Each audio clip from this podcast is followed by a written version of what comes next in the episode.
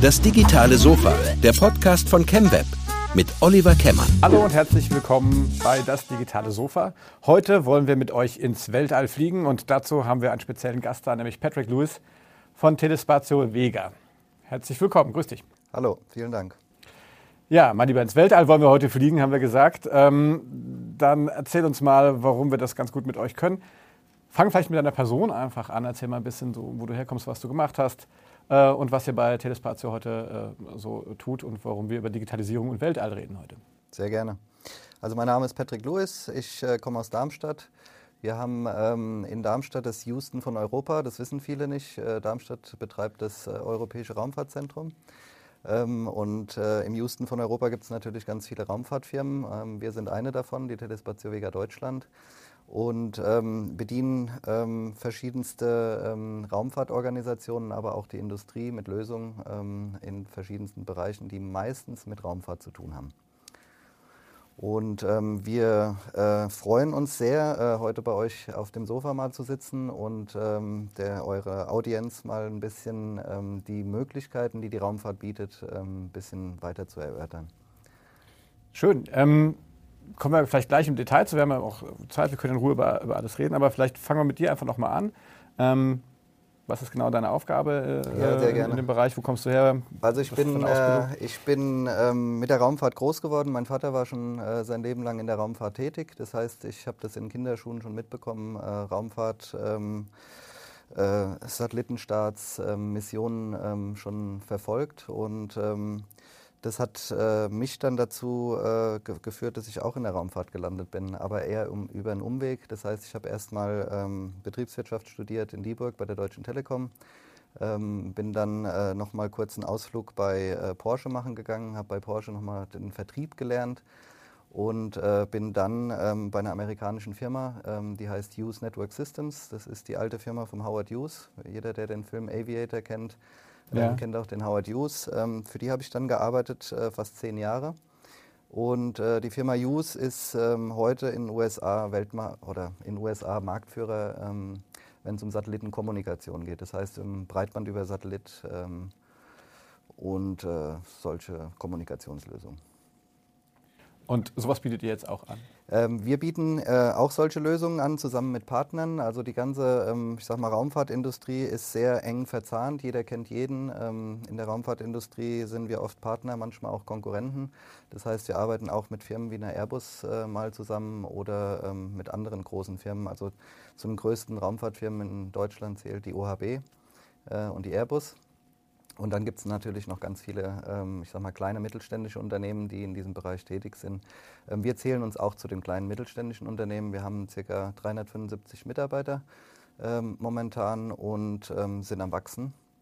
Und ähm, die ähm, deutsche Firma ist eine Tochter eines Konsortiums von Thales und von Leonardo. Thales ist in Frankreich ein großes Raumfahrtunternehmen und äh, Leonardo ist in Italien ein großes ähm, Unternehmen, was im militärisch-industriellen Komplex äh, unterwegs ist.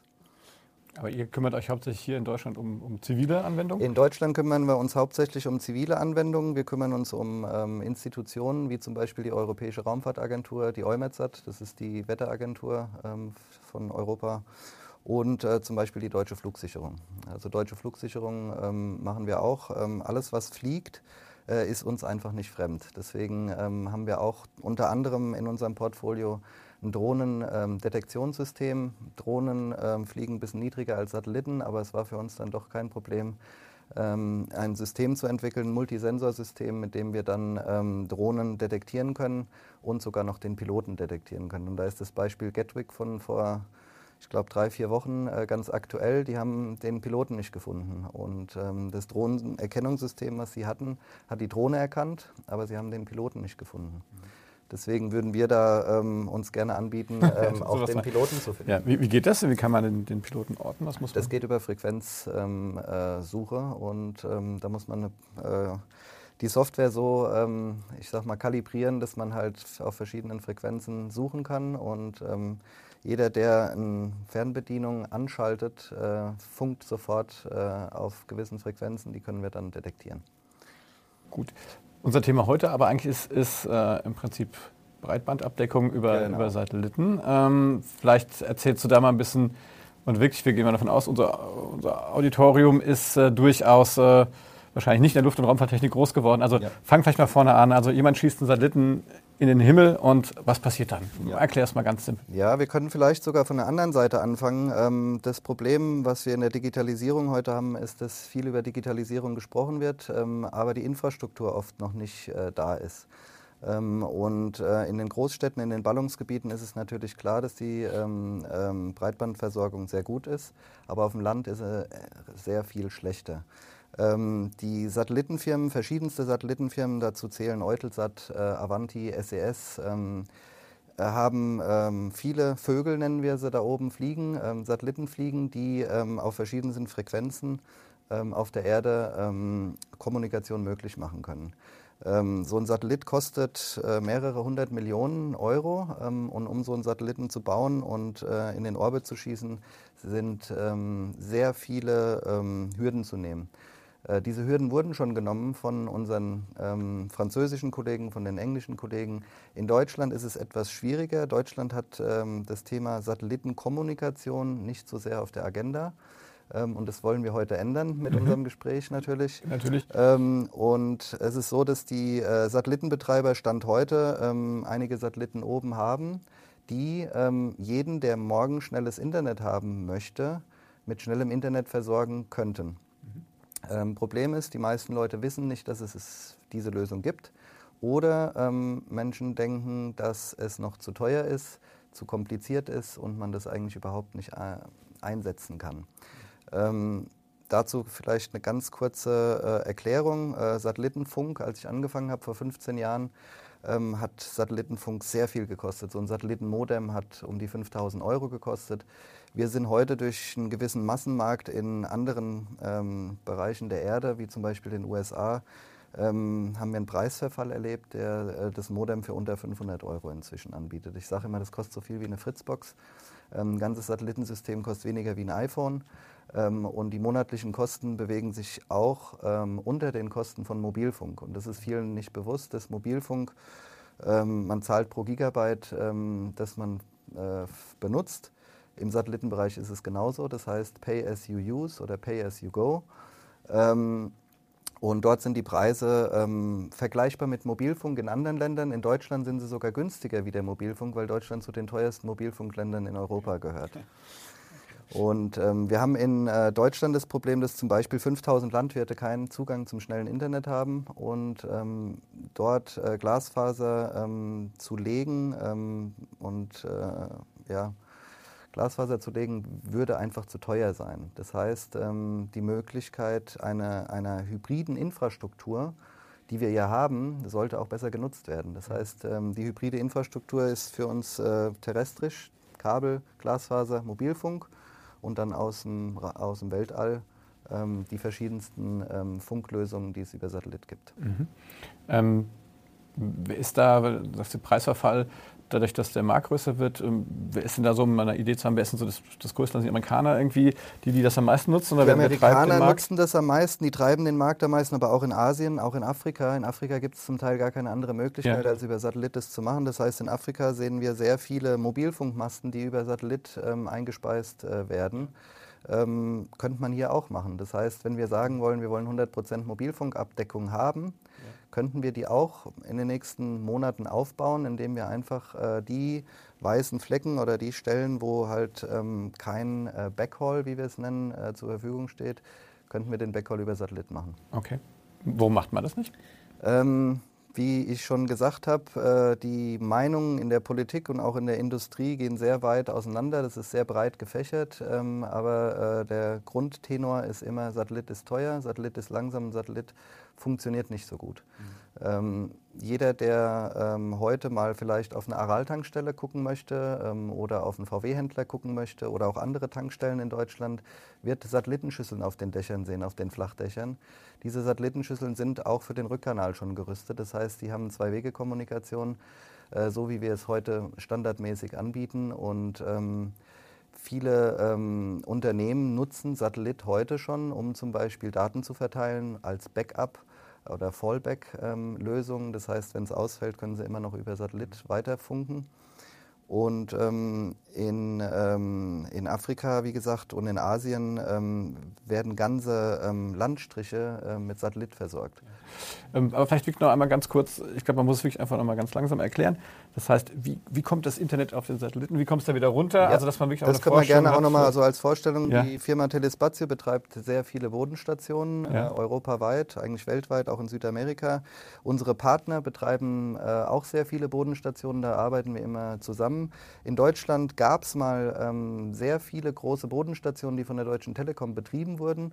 Und diese Bodenstationen dienen quasi als Ankerstation fürs Internet. Das heißt, in der Bodenstation gibt es eine äh, Glasfaserverbindung, mit der man dann ins Internet kommt. Von der Bodenstation aus geht es hoch zum Satelliten okay. und vom Satelliten aus kann man dann ähm, in dem Footprint, dem gegebenen, ähm, jede äh, Satellitenantenne erreichen. Und die Antenne muss man sich vorstellen wie eine Fernsehantenne ist das Gleiche. Der einzige Unterschied ist, dass halt noch ein Block-Up-Converter drauf ist, der quasi den Rückkanal noch ermöglicht. Okay, muss ich mal kurz den, den Nerd-Alert drücken. Äh, erklären wir mal kurz. Also Footprint heißt äh, in dem Sinne konkret Das was? heißt die Abdeckung ähm, des Satelliten. Das heißt, der Satellit äh, deckt, ähm, die äh, sind in der Regel geostationäre Satelliten. Das heißt, die bewegen sich alle um den Äquator rum, haben feste äh, Positionen dort.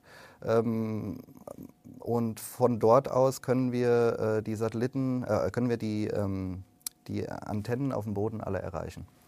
Okay. Und ähm, äh, Block-up-Converter, um das nochmal ja. Äh, zu erklären, ist einfach äh, eine Sendeeinheit, ähm, die im Moment so bei zweieinhalb bis drei Watt ähm, äh, zurücksendet.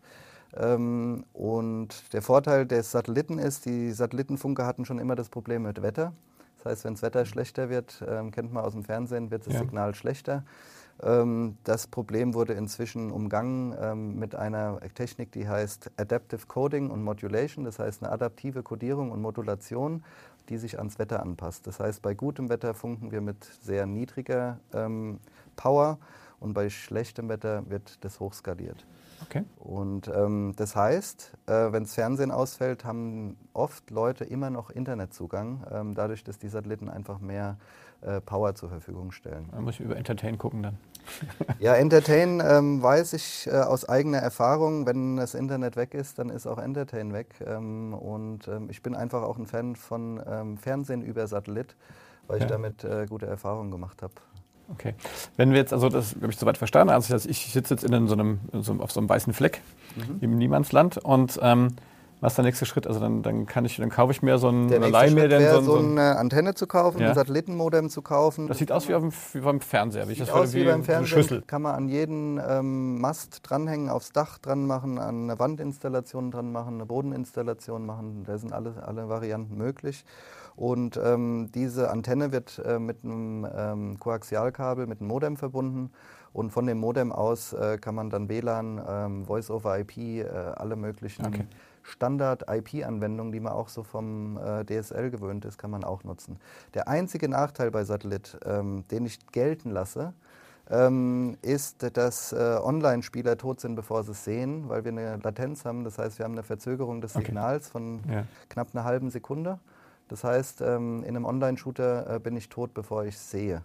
Okay. Ähm, aber wir reden ja von, wir reden ja aber von, wir reden von äh, Standard-Internet-Anwendungen, das heißt Facebook, Landwirten, die äh ja Facebook, Internet, E-Mail. Ähm, ja. Die Landwirte brauchen Wetter. Für ja. die ist das Wetter das Wichtigste ähm, und das mhm. würden sie gerne in Echtzeit jederzeit haben. Dafür brauchen sie halt Internet. Halbe Sekunde Latenz ist auch. Und äh, in Zukunft wollen die Landwirte ihre Maschinen, ihre Sensorik, ähm, das ganze Thema M2M, das ganze Thema IoT ähm, ist in der Landwirtschaft riesengroß ähm, und ich habe sogar das Gefühl, dass die zu den Early Adoptern gehören Mhm. Ähm, die versuchen, die Maschinenhersteller versuchen, ihre Maschinen permanent ans Internet zu hängen, merken aber ganz schnell, dass äh, die Infrastruktur einfach nicht da ist. Das ja. heißt, auch die äh, landwirtschaftlichen ähm, Maschinenhersteller schauen sich die Satellitenkommunikation ähm, im Moment näher an.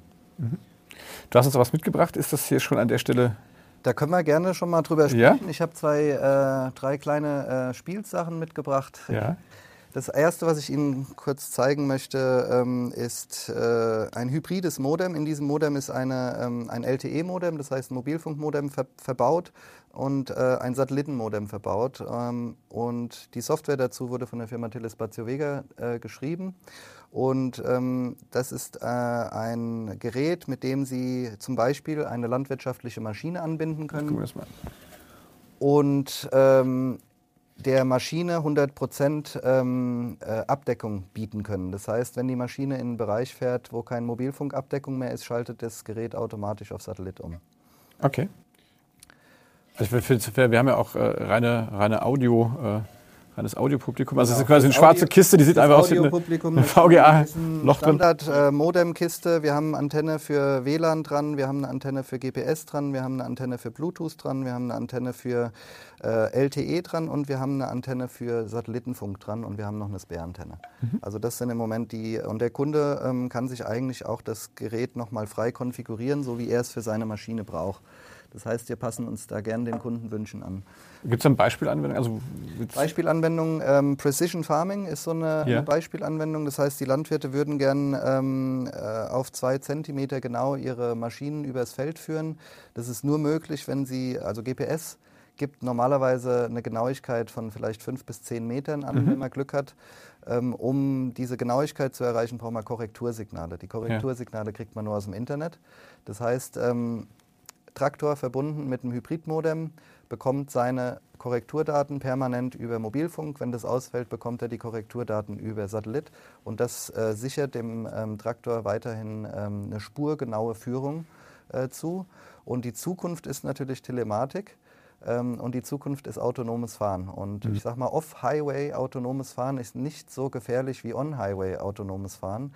Das heißt, ähm, ich vermute, dass dieses Off Way ähm, autonomes Außerhalb Fahren. der Straßen heißt das? Also außerhalb von öffentlichen, ja. ähm, ich sag mal, die, keine Straßenverkehrsordnung.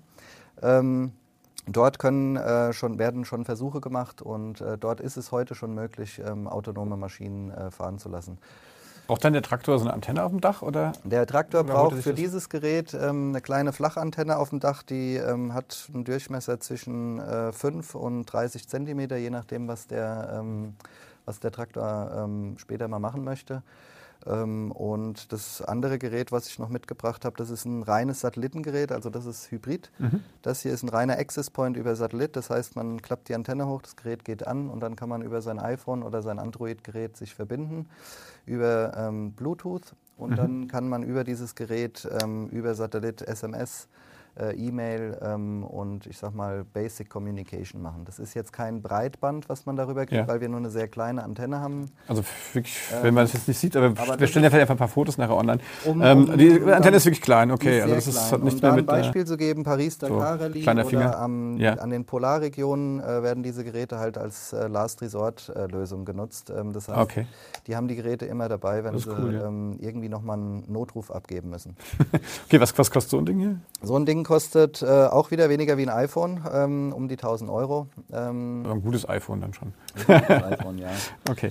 Ähm, wie, wie, wie, wie stelle ich mir das vor, wenn ich ähm, ich, ich schließe einen Vertrag ab. Ist das wie so ein Mobilfunkvertrag? Genau, es ist, ist es egal, genau wo ich bin? Wie ein Mobilfunkvertrag. Ja. Deswegen ähm, unterscheiden wir uns gar nicht so sehr. Man äh, schließt ähm, Vertrag ab. Ich glaube, zwischen drei und zwölf Monate äh, kann man sich auswählen. Ja. Und dann gibt es äh, eine Grundgebühr. In der Grundgebühr ist schon ein gewisses Volumen in, äh, hm. inbegriffen. Und jeder, der noch mehr benutzen möchte, wird dann pro ähm, Megabyte oder pro Minute abgerechnet. Ist das, in, also, ist es von meinem Standort abhängig irgendwie? Oder ist das sozusagen, wenn ich jetzt mit so einem Ding fahre, ich jetzt unabhängig okay. das Gerät? Also ähm, das Schöne an dieser Konstellation von Iridium ist, es ist, ähm, die laufen auf Polarbahnen und nicht auf dem okay. Äquator. Das heißt, wir haben überall ähm, jederzeit Verbindungen und an den beiden Polen haben wir sogar die besten Verbindungen, das, weil die sich alle treffen dort. Okay. Und ähm, da kann ich euch auch äh, noch ein Video zur Verfügung stellen, was diese, äh, die, das ähm, genau. beschreibt. Super, das können wir dann, können wir dann gerne in den Shownotes dann verlinken. Und das ist das klassische. Und das ist das klassische, das ist ein altes Motorola-Patent, ähm, äh, was quasi übernommen ja. wurde von Iridium. Das ist wirklich, das sind die alten Motorola-Knochen, die wir aus den 90ern kennen. Ähm, das ist wasserdicht, ähm, kann äh, einen Traktor drüber fahren. Das ist so James Bond. Das ist so äh, James Bond-mäßig, ne? ja, genau. Das funktioniert auch überall. Abhörsicher würde ich nicht ähm, unbedingt sagen, ja. aber ähm, das ist wie gesagt ein Standard-Telefon. Die Zukunft wird sein, dass äh, diese Module auch in normalen Smartphones ähm, äh, zur Verfügung stehen werden. Das okay. heißt, ich erwarte so in 10, 15 Jahren, dass Satellitenfunk schon integriert sein wird und ähm, okay. man über Satellit und terrestrisch dann funken kann. Ja. Aber das Abhörsicher, also ein Thema ist natürlich auch, da haben wir im Vorfeld auch schon drüber gesprochen, ist natürlich auch Cybersecurity. Ne? Ähm, wie, wie beschäftigt euch das Thema? Thema Cybersecurity ist sehr groß bei uns natürlich als ähm, Raumfahrtunternehmen. Unsere Missionen gehen in der Regel 10, 15 Jahre. Das heißt, ja. wir müssen lange im Voraus denken. Ähm, die Missionen müssen natürlich absolut sicher sein. Das müssen Closed äh, User Groups sein, wo kein anderer rein kann. Ähm, das heißt, äh, Sabotage muss ähm, quasi äh, verhindert werden. Ähm, deswegen, ich würde sagen, im Upstream-Markt ist alles gut, da ist alles sehr sicher. Im Downstream-Markt, im Downstream meine ich dann die einzelnen Nutzer, die das Internet ja. dann auch nutzen. Ähm, da hängt die Sicherheit einfach von ähm, dem Betreiber ab von der Hardware, die benutzt wird, ab. Ähm, das heißt, man äh, kann proprietäre Protokolle benehmen oder ähm, wenn bekannt ist, dass äh, ein äh, Hardwarehersteller gehackt wurde, dann sollte man die Finger davon lassen. Ähm, ja. und, äh, kommt sowas vor? Aber das ist so ein. Äh, Darfst du das sagen? es kommt vor. Ja. Ähm, es ist aber so ein Maus-Igel-Rennen. Ähm, Hase-Igel. Hase-Igel-Rennen. Ähm, der eine rennt wieder ein bisschen vor, der andere holt ihn wieder ein und äh, das ist permanent so. Also da ähm, müssen wir uns nichts vormachen. Ähm, es gibt immer wieder Leute, die versuchen, ja. den neuesten Standard wieder zu knacken und ähm, Grundsätzlich würde ich sagen, das Militär benutzt Satellitenkommunikation aus einem äh, bestimmten Grund und der ist auch unter anderem die Sicherheit. Ja. Ähm, also Verfügbarkeit und Sicherheit. Ähm, und äh, Banken Kreditkartenunternehmen, die nutzen auch alle Satellitenkommunikationen. Und ähm, ich sage mal, der Standard für Satellitenkommunikation ist die Fernsehübertragung. Also die WM aus Südafrika wurde über Satellit hier rüber äh, gebracht. Ja. Und äh, jeder, der das ähm, Erlebnis mal hatte, ein Kabelfernsehen, Satellitenfernsehen und Entertain mal nebeneinander Fußball zu gucken, sieht, dass die Tore alle zu unterschiedlichen Zeiten fallen. Das heißt, auch dort gibt es Verzögerungen, Latenzen. Ja. Ähm, ganz normal. Anderer Standardmarkt ja. für Satellitenkommunikation sind natürlich die Schiffe. Ja. Ähm, die Schiffe haben überhaupt keine andere Möglichkeit, ja. als über Satellit zu funken. Ähm, und da tut sich sehr viel. Das heißt, äh, die Schiffe ähm, sorgen auch für Innovationen. Die brauchen, äh, die testen das dann quasi auf dem Meer was da funktioniert, funktioniert auf dem Land dann in der Regel auch. Das ist ein guter Punkt. Wie ist denn das, wenn ich im Flugzeug, habe ich jetzt immer mehr, äh, auch Internet kann ich ja da nutzen? Also über Alles über Satellit. Das geht auch über Satellit? Alles immer über Satellit. Ja. Da gibt es verschiedene Anbieter von Panasonic, ähm, auch über Use, mein alter Arbeitgeber. Ähm, SES e ist da sehr ähm, aktiv drin, die Luxemburger. Und da gibt es die verschiedensten Lösungen. Ähm, alle funktionieren relativ gut. Also ich habe jetzt auch im Flugzeug ähm, mal ein bisschen gesurft, habe das mal getestet und preislich ähm, gar nicht mehr so schlimm wie früher. Also ich glaube, ich habe 12 Euro bezahlt und durfte dann den ganzen Flug äh, über äh, meine E-Mails machen und konnte arbeiten. Ähm, auch akzeptabel. Ja. Ähm, passt, weiß ich, ob das da genau dazu passt, aber warum muss ich denn im Flugzeug eigentlich, das wollte ich schon immer mal wissen, warum muss ich mein Handy ausmachen? Was passiert denn? Weißt du das? Keine Ahnung. Ich kann es dir nicht genau sagen, ja. da bin ich kein Experte drin. Ich kann dir nur sagen, dass unten beim Landen und beim Starten ähm, quasi eine Zentimeter genaue ähm, äh, Führung auch äh, notwendig ist. Ja. Ich glaube, das System heißt GD, GSDBA. Ich mich nicht ganz okay. täusche. Auf jeden Fall alle Flughäfen haben ein eigenes Navigationssystem, ja. ein eigenes ähm, ähm, Positionierungssystem und die müssen ähm, dieses Positionierungssystem so genau schaffen, dass sie auch äh, Sicherheit schaffen. Und um das nicht zu stören, okay. ähm, bitten die beim Start und bei der Landung ja. äh, andere Funkstörungen äh, auszuschalten. Cool. Wobei ich glaube, inzwischen sind die Frequenzen so abgeschirmt, ähm, das heißt, die sind gegen Interferenzen so gut geschützt, dass ähm, viele Leute vergessen, ihr Handy auszumachen und es geht trotzdem alles gut. Aber das ist die beste Erklärung, die ich je gehört habe. Danke, schon mal an der Stelle. Ähm, aber man sieht ja schon, im Prinzip gibt es ja ganz viele, ähm, ganz viele Anwendungsgebiete und wenn, wenn, man immer hört, dass die Leute sagen, okay, ähm, wir überlegen uns Anwendungen in der Digitalisierung hin und her und dann kommt immer so der Showstopper, wie wir so schön sagen, und sagen, da ähm, Was, was, kann man denn, was kann man denn in Zukunft tun? Ist das politische Arbeit? Um, um, äh, muss der Markt da mehr, äh, braucht da mehr Aufklärung? Was, es ist politische Arbeit, weil auch, ich sag mal, die Anbieter, ähm, die Anbieter können, die 5000 Landwirte, die kein schnelles äh, Internet haben, die sind verteilt über Deutschland und die Anbieter haben natürlich ein Problem, ähm, in einem Nischenmarkt äh, ein gewisse, ein gewisse ähm, Massenangebot äh, zu, zu etablieren. Das heißt, ähm, ich glaube, der Schlüssel ist äh, multipolar. Das heißt, wir brauchen ähm, die politische Unterstützung. Mhm. Wir brauchen, ähm, ich sag mal, Ankerprojekte, äh, die vielleicht im Public-Private Partnership ähm, äh, gemacht werden können. Ähm, Bauernverband zum Beispiel, der könnte sich darum kümmern, äh, ja. dass äh, die Landwirte schnelles Internet bekommen und quasi als Schirmherr darüber ähm, das verwalten. Ähm, die ganzen Satellitenunternehmen sind immer wieder, äh, ähm, die rennen immer wieder in dasselbe äh, Loch rein sozusagen, dass dann jeder einzelne ähm, ähm, abgeklappert werden muss, also ja. man quasi Türklinken putzen muss. Ja. Und das lohnt sich bei diesen niedrigen Preisen ähm, nicht so sehr. Das heißt, wenn man ähm, im Monat zwei Euro Gewinn an einem äh, Dienst macht, äh, wie soll man davon... Äh, das skaliert nur über die Masse. Dann, das ne? skaliert sich mhm. nur über die Masse. Und deswegen ähm, ist es halt wichtig, die Technologie ist da, die Möglichkeit ist da. Ähm, und das äh, in die Masse zu bringen, geht nur über einen, ich nenne es mal Schirmherr oder einen ein Ankerpunkt, äh, über den man das dann halt machen kann. Ja. Durch kurz, das haben wir, glaube ich, noch gar nicht drüber gesprochen. Ähm, was habe ich denn für, für Bandbreiten eigentlich? Ja, das ja. haben wir noch gar nicht. Äh, ja, gar nicht ist das jetzt so Luschi, Puschi oder, oder genau. ist das schon also, normal? Als ich angefangen habe vor 15 Jahren, ähm, war so Bandbreiten, ich sage mal 512 Kilobit pro Sekunde im Download und im Upload waren wir froh, wenn wir auf ISDN-Geschwindigkeit gekommen sind. Mhm. Ähm, heute sind wir äh, in Deutschland und in Europa bei Bandbreiten bis zu 30 Megabit pro Sekunde im Download und 6 Megabit im Upload. Ich vergleiche das immer mit einem 25.000er DSL-Anschluss. Also wir können noch nicht den 50.000er. Ja. Da arbeiten die Kollegen dran. In den USA ist der 50.000er DSL-Anschluss über Satellit Standard. Ja. Ähm, die haben schon die neue Infrastruktur ausgerollt. Das ist schon alles da. Ähm, das heißt, ich rechne hier in den nächsten zwei bis drei Jahren damit, dass wir zwischen 50 und 100 Mbit im Download anbieten können ähm, und äh, wahrscheinlich 10 bis 12 Megabit im Upload. Und ähm, viele Leute denken, sie brauchen noch viel mehr. Ähm, wenn man sich mal genau anschaut, für was man die Bandbreite wirklich braucht. Also für E-Mail, Internet, Facebook braucht man nicht so viel Bandbreite. Da reicht in der Regel zwischen 2 und 6 Megabit. Und für einen autonomen Tracker ähm, auch? Auch. Ähm, aber äh, wenn es dann um Filme streamen geht, okay. ähm, also äh, Video on Demand ist sehr ähm, bandbreitenhungrig und volumenhungrig.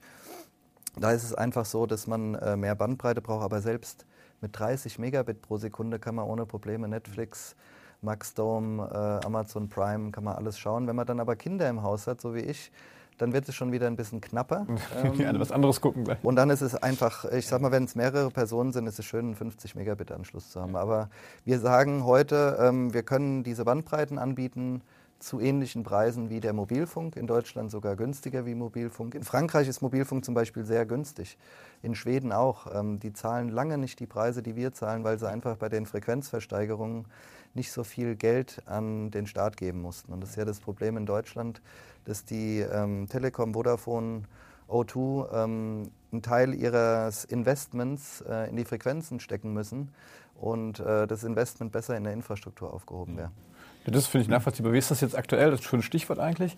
Jetzt äh, 5G. Äh, ja, da darf ja zumindest noch, ist das 1 und 1, glaube ich, irgendwie? Einer darf jetzt noch mitmachen. 1 ne? und 1 oder Drillisch, besser gesagt, äh, wollen dort auch mitbieten, wollen ein viertes Mobilfunknetz aufbauen, was schön für, die, ähm, für den Wettbewerb ist. Ähm, 1 und 1 ist da ja schon immer sehr aggressiv, ähm, was das angeht. Aber insgesamt muss die Telekommunikationsbranche halt aufpassen, dass sie sich da nicht äh, übernimmt. Mhm. Und ähm, wie gesagt, wir haben heute sehr gute Bandbreiten, mit denen wir alle sehr gut arbeiten können. Also LTE, wenn wir LTE in die Fläche kriegen könnten, mhm. wirklich 100% Abdeckung, dann ähm, gibt es fast keine Probleme mehr. 5G ist sehr speziell, ist ein Buzzword.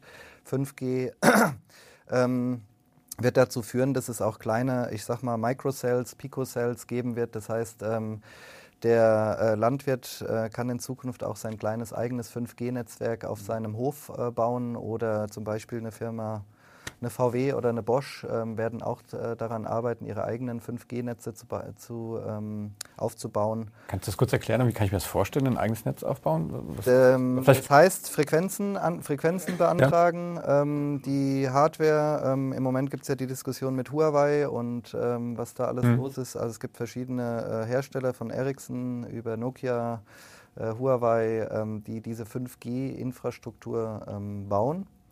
Und ähm, hier in Deutschland ist es so, dass ähm, die großen vier werden große Frequenzblöcke beantragen, dafür viel Geld bezahlen und mit diesen Frequenzblöcken versuchen, so viel wie möglich in Deutschland abzudecken. Die ja. Telekom hat ja schon angekündigt, dass sie 98 Prozent der Haushalte damit abdecken möchte. Ähm, das bedeutet aber leider nur 70 Prozent der Fläche, weil die Haushalte sind natürlich in den Ballungsgebieten eher. Ähm, aber kann, darf ich kurz mal unterbrechen? Ja, ähm, weil ich finde es immer ganz wichtig, auch dass das unsere Zuhörer und Zuschauer verstehen. Was ist denn jetzt, sag ich mal, der, der, einfach wirklich der, simpel mal der Unterschied zwischen 5G und zum Beispiel LTE?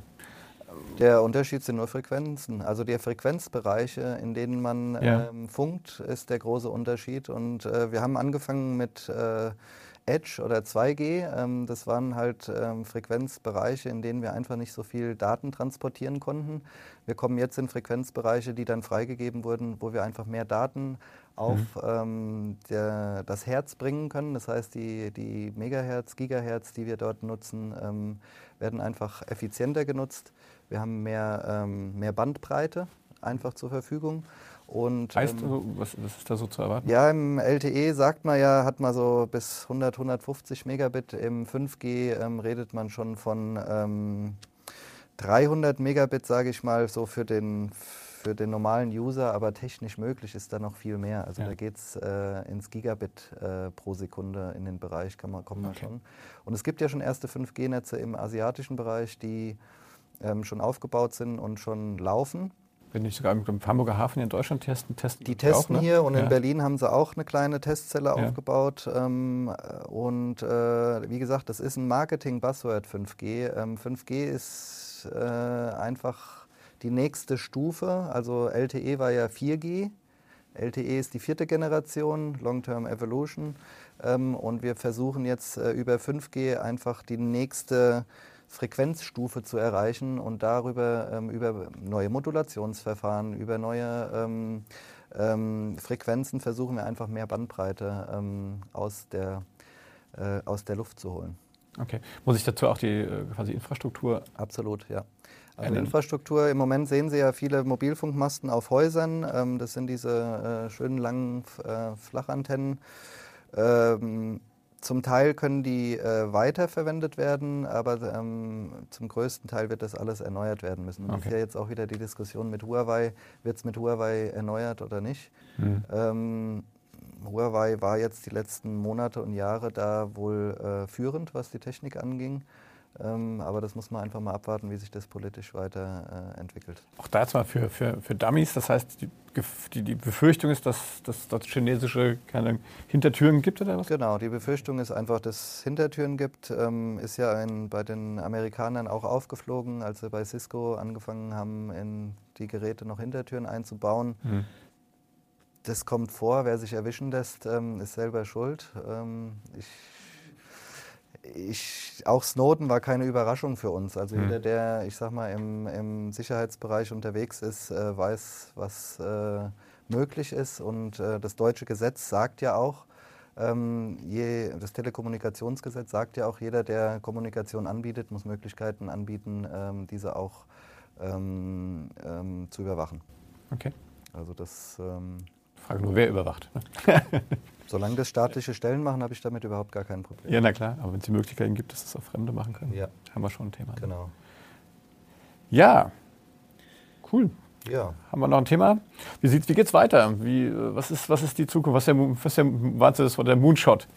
Wo sind wir 2030 mit der? Wie geht's weiter? Ähm, Eutelsat baut im Moment mit unserer Mutter ähm, Thales neue, neuen Satelliten. Der soll 2021 äh, gelauncht werden. Auf diesem Satelliten ähm, werden wir Gigabit-Geschwindigkeiten äh, anbieten können. Ähm, insgesamt. Ähm, und dann wieder müssen wir sehen, äh, welche welches, welcher Teil von Europa sich am meisten dafür interessiert und da werden dann die Frequenzen auch hingebracht. Ja. Und deswegen habe ich vorhin gesagt, äh, wenn die Politik in Deutschland äh, sagen würde, wir wollen das, wir machen das und die Industrie dabei unterstützen würde, wie gesagt, in Public-Private Partnerships ist das möglich, ähm, dann ähm, sollte Deutschland sogar in der Lage sein, ähm, sein eigenes Satellitensystem zu bauen. Also es gibt im Moment einen Testsatelliten, der heißt Heinrich Herz. Ähm, der wird aber leider nur für Tests und ähm, ja, für die Wissenschaft sozusagen genutzt, ja. ähm, aber leider nicht kommerziell. Und ähm, Eutelsat, wie gesagt, aus Paris, Frankreich, ähm, arbeitet da sehr viel dran. Die Franzosen investieren da auch sehr viel. Das französische ähm, ähm, Landwirtschaftsministerium hat zum Beispiel Gutscheine rausgegeben an alle Landwirte für 600 Euro, haben den Landwirten gesagt, ihr könnt euch aussuchen, zu wem ihr geht. Ihr könnt zu Eutelsat, zu Avanti, zu SES gehen, holt euch ein Satellitensystem und dann habt ihr schnelles Internet. Und ähm, die Landwirte haben das äh, sehr, sehr gerne angenommen mhm. und ähm, die äh, Politik ist neutral geblieben, das heißt, sie ist anbieterneutral geblieben, hat aber das Problem ähm, der Einstiegskosten gelöst, weil die meisten Anbieter sind es nicht, oder die meisten End-User sind es gewöhnt, ähm, mit einem Euro für äh, das Handy oder für einen Router ähm, in den Vertrag einzusteigen. Das ist bei Satellit leider nicht möglich. Ähm, ansonsten müssten wir die monatlichen Preise wieder erhöhen. Ähm, die wollen wir niedrig halten, deswegen sind die Einstiegskosten zwischen 600 und 1000 Euro. Ja. Ähm, und da gibt es natürlich Möglichkeiten, das zu fördern und da, ähm, da arbeiten wir dran. Ja, gibt es da, gibt's da keine europäische äh, äh, gemeinsame Lösung mal, oder? Sprechen wir von einem großen Europa und da macht wir doch jeder seinen von einem großen Europa ja. und es gibt auch äh, viele, ähm, ich sag mal, Initiativen von der EU-Kommission, und auch vom äh, EU-Parlament äh, da was zu ändern. Aber da sind einfach die nationalen ähm, Interessen ähm, zu, zu, groß, stark noch, zu ja. stark, äh, dass dort, äh, ich sag mal, eine äh, Ähm, Herangehensweise mal gemacht wird. Mhm. Und äh, die Engländer sind sehr aktiv, jetzt mit Brexit, das ist sehr traurig. Also ich finde mhm. Brexit ähm, äh, keine gute Idee. Ja, das finden wir alle nicht. Ne? Ähm, und äh, da gibt es eine Firma in England, die heißt Avanti, die ist zum Beispiel von der Europäischen Raumfahrtagentur gefördert worden, äh, auch von der englischen Regierung gefördert worden. Die haben inzwischen vier Satelliten oben und decken ganz Afrika, ganz Europa und Teile des Mittleren und Nahen Ostens mit ihren Satelliten mit Breitband ab. Mhm. Das heißt, wenn äh, Deutschland entscheiden würde, morgen, sie möchten für Deutschland einen eigenen Transponder oder einen eigenen Satelliten äh, mieten, um ihre ähm, Bevölkerung zu versorgen. Oder eine Vodafone oder eine Telekom macht das mhm. im, zusammen mit der Politik. Ähm, dann könnte Telekom ihre alte Werbung wieder auspacken, die ihr mal verboten wurde in den 90ern. DSL überall verfügbar. Mhm. Ich kann mich noch an die Fernsehwerbung erinnern, da hieß dann immer, DS, also als ISDN quasi am Ende war und DSL, die ersten DSL-Anschlüsse rauskamen mit 768 Kilobit pro Sekunde, hat die äh, Telekom damit geworben, DSL überall verfügbar. Ähm, das wurde ihr dann verboten, weil es nicht überall verfügbar war. Hm. Können wir heute gerne wieder rausholen. Schönes Schlusswort an der Stelle. Wir machen immer noch, jetzt haben wir ein bisschen so geguckt, wo es hingeht wir, wir wollen immer auch von unseren Gästen immer gerne wissen, so was, ähm, was, was könnt ihr uns empfehlen, äh, wo können wir nochmal vielleicht irgendwo, äh, wo können wir was nachgucken, was, was lest ihr für Bücher, für Blogs oder sowas, um, weil ich finde das super spannend. An der Stelle auch schon mal vielen Dank, das hast du echt großartig erklärt auch. Und immer, wenn ich auch mal so im Sinne auch unserer nicht technischen Zuschauer und Zuhörer ja. einfach immer mal nachfrage, äh, das hast du sehr geduldig auch gemacht. Also was ist das so, was, was beschäftigt dich so, auch, vielleicht auch privat, was liest du gerne? Ähm, wo sollten wir mal reingucken? Ja, also es gibt äh, im Satellitenbereich, wir haben dort äh, sehr viele ähm, Informationsplattformen. Die beste Informationsplattform für Satellitenkommunikation oder ich sage mal den Satellitenbereich ist ein amerikanisches Magazin, das heißt Via Satellite, also Via Sat Satellite. Ähm, da kann man sehr viele Informationen rausziehen. Äh, ansonsten empfehle ich den Leuten, ähm, schaut einfach mal bei Eutelsat auf der Webseite vorbei, schaut ja. mal bei Avanti auf der Webseite vorbei, schaut mal bei SES e vorbei. Ähm, und dort sind Partner gelistet, sind Ideen gelistet, ähm, Use Cases gelistet, Business Cases gelistet. Ähm, schaut auch bei uns auf der Webseite vorbei. Wir arbeiten mit allen Satellitenbetreibern ja. zusammen. Das heißt, wir sind mm, so ein bisschen wie eine Debitel. Ähm, uns ist es egal, welche Frequenz, welcher Satellitenbetreiber. Mhm. Ähm, wir können, wir, wir, wir sehen uns so ein bisschen als Integrator und als so der neutrale Broker ähm, auf dem Markt, ähm, um, äh, ich sag mal, die Satellitenbetreiber mit den Endusern zusammenzubringen. Und in diesem Bereich äh, lese ich natürlich auch sehr viel Bücher. Digitalisierung an sich interessiert mich äh, schon immer, schon seit meiner Kindheit. Und äh, in den letzten Wochen habe ich zwei sehr interessante Bücher gelesen, ähm, die würde ich auch gerne empfehlen. Das eine habe ich leider nicht dabei, das ist Cyberwar, mhm. heißt das Buch. Ähm, das ist vom äh, Frank Rieger äh, vom Chaos Computer Club geschrieben worden. Ähm, und äh, noch eine Dame, die mir gerade nicht einfällt. Das Buch beschreibt äh, noch eindringlicher wie das Buch Blackout. Wer jeder, der das Buch Blackout vielleicht gelesen hat, ähm, weiß, was passiert, wenn wir einen kompletten Stromausfall mhm. haben. Cyberwar geht nochmal eine Stufe weiter. Cyberwar mhm. zeigt, äh, was passiert in den nächsten 10, 15 Jahren, basierend auf der heutigen Sicherheitsinfrastruktur, basierend auf den heutigen Softwareentwicklungen, ähm, was da alles passieren könnte und ähm, ist sehr spannend beschrieben ähm, wo wir uns die nächsten 10, 15 Jahre ähm, in der digitalen Welt hinbewegen. Ist das nur negativ oder gibt es auch einen positiven Ist sehr Twist? positiv eigentlich. Okay. Und das ist nämlich das Verrückte. Man liest Cyberwar ja. und dann, ähm, wenn man da drin liest, äh, es ist eher so ein Weckaufbuch, also als ein, als ein Angstmachbuch. Also okay. Also ich würde sagen, ähm, es weckt auf. Und das andere Buch, was ich zum Aufwecken heute auch noch mitgebracht habe, was ich auch kurz in die Kamera halten kann, ähm, ist das Buch vom Armin Grunwald, ähm, der Zukunftsforscher ist und das Buch Der unterlegene Mensch geschrieben hat. Und dann denkt man auch erstmal sehr negativ. Der unterlegene Mensch, die Zukunft der Menschheit im Angesicht von Algorithmen, künstlicher Intelligenz und Robotern. Ja. Ähm, als ich das Buch gekauft habe, habe ich auch gedacht, oh mein Gott, das wird auf jeden Fall ähm, Horrorszenarien mir zeigen. Ähm, das Buch fängt ganz anders an ähm, und äh, es ist auch wieder ein, ähm, ein Nachdenkbuch äh, und ein Impulsbuch, würde ich sagen. Also er will Impulse setzen, dass wir uns mal heute Gedanken machen, was die äh, Digitalisierung mit uns anrichtet. Und ein sehr schönes Beispiel da drin gleich am Anfang ist der Herr und der Knecht ähm, wer ist der Herr, wer ist der Knecht. Ähm, und er versucht ähm, zu beschreiben, dass der Herr sich jahrelang alles hat machen lassen vom Knecht und irgendwann kann er selber gar nichts mehr selber machen. Mhm. Ähm, so ähnlich äh, ist es heute schon. Das heißt, ja. unsere Digital Natives, unsere Kinder, unsere, die Jugendlichen heute, die kommen ja kaum ohne Smartphone klar. Das heißt, sie sind Knecht der Digitalisierung geworden und da, darauf will er halt ein bisschen aufmerksam machen. Und andere Bereiche beschreibt er auch sehr gut, wo er sagt, ähm, lass uns doch einfach mal drüber reden. Er will eigentlich nur an, einen Anstoß geben, dass wir drüber reden, so wie wir das heute machen, ja. ähm, und ähm, ein bisschen ähm, Aufklärung betreiben. Also ich finde, es ist ein sehr gutes Aufklärungsbuch ähm, für alle Leute, die Angst haben, weil es gibt keinen Grund, Angst zu haben. Ähm, wir sind die Gestalter. Wir sind die, die der, die Zukunft gestalten. Wir sind die, die die Digitalisierung gestalten.